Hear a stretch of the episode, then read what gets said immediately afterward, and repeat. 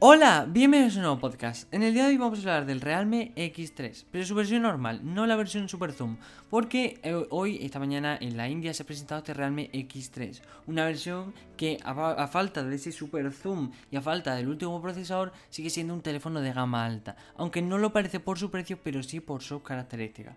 Bien, empecemos por el tema de diseño. El tema de diseño, el Realme X3 es bastante normal, es parecido, por no decir igual al X3 Super Zoom, pero solo cambia por dentro. Tenemos la misma pantalla, una IPS 6,6 pulgadas, Full HD Plus, con una tasa de reflejo de 120 Hz. Y aquí es donde se diferencia, porque por su precio podríamos decir que es un gama media, incluso gama media alta, pero por su 120 Hz se destaca. Yo este Realme X3, al tener un procesador del año pasado, lo calificaría como gama media alta. Pero bueno, en este caso, eh, ahora lo comentaré el procesador, tiene 120 Hz de tasa de refresco, lo que indica que es diferente. Habitualmente la gama media alta somos ver o 60 o 90 en algunos casos excepcionales, pero lo mejor 120. Y aquí Realme lo ha hecho muy bien.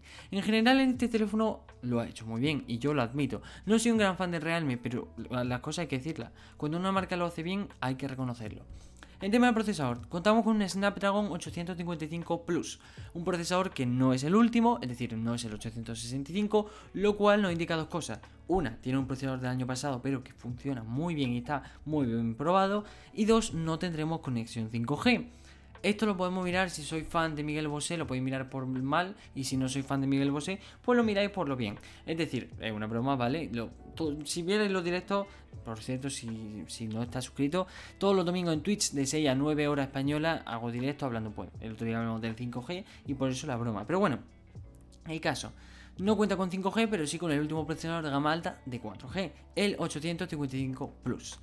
Bien, em, un buen procesador que lo vimos sobre todo a final de 2019, es decir, mitad de año final, ahí lo vimos bastante utilizado, pero tampoco lo vimos en su mayor exponencial. Pero bueno, en tema de almacenamiento contamos con dos versiones, pero la misma almacenamiento, es decir, tenemos dos versiones de GB de RAM, 6 y 8, y solo y una única versión de almacenamiento interno, de 128 GB ampliable mediante tarjeta micro SD pero con la tecnología UFS 3.0, lo que nos indica que tendremos una, es decir, los archivos se pasarán muy rápido.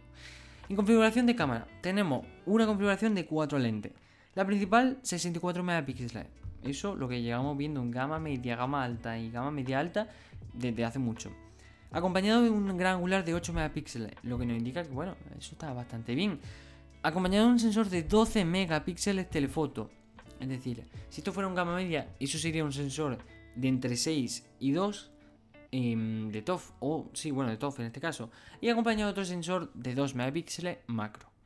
Hasta ahí muy bien, es decir, la configuración es muy buena. Y en tema de cámara frontal, contamos con una doble cámara de con 16 megapíxeles acompañada de un sensor de 8 de gran angular. Que yo me sigo preguntando quién utiliza los gran angulares, los selfies, es decir, ¿por qué? Pero bueno, nunca está de más tenerlo. En tema de batería, 4200 mAh acompañado de una carga rápida de 30 vatios. Aquí sí lo ha hecho bien Realme. Marcas como Vivo o marcas como, por ejemplo, Xiaomi en otros casos, lo hizo regular con la carga rápida. Pero aquí Realme lo ha hecho bien. 30 vatios lo que se necesitan. Al fin y al cabo, no importa tanto la batería. Es decir, obviamente nadie quiere tener 1000 mAh de batería, ¿no? Pero nadie quiere tener un iPhone. Pero lo que sí queremos es que esa batería, da igual lo que sea, se cargue rápida. Es decir, que una hora podamos tener un 75%, un 90%. Entonces, eso es lo que ha conseguido. Lo que hay que hacer es poner una cierta batería, es decir, no vamos a poner 1000, pero 4000 mAh, que es más que suficiente, pero una buena carga rápida, 30, 40, incluso 50 vatios.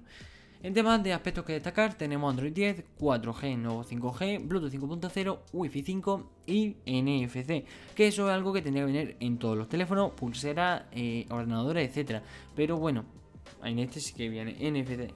Su precio de rupia a euro, como he dicho, dos versiones, 294 euros y 305. Bien, diréis, ¿un gama alta por debajo de los 300 euros? Yo diré, sí, pero no.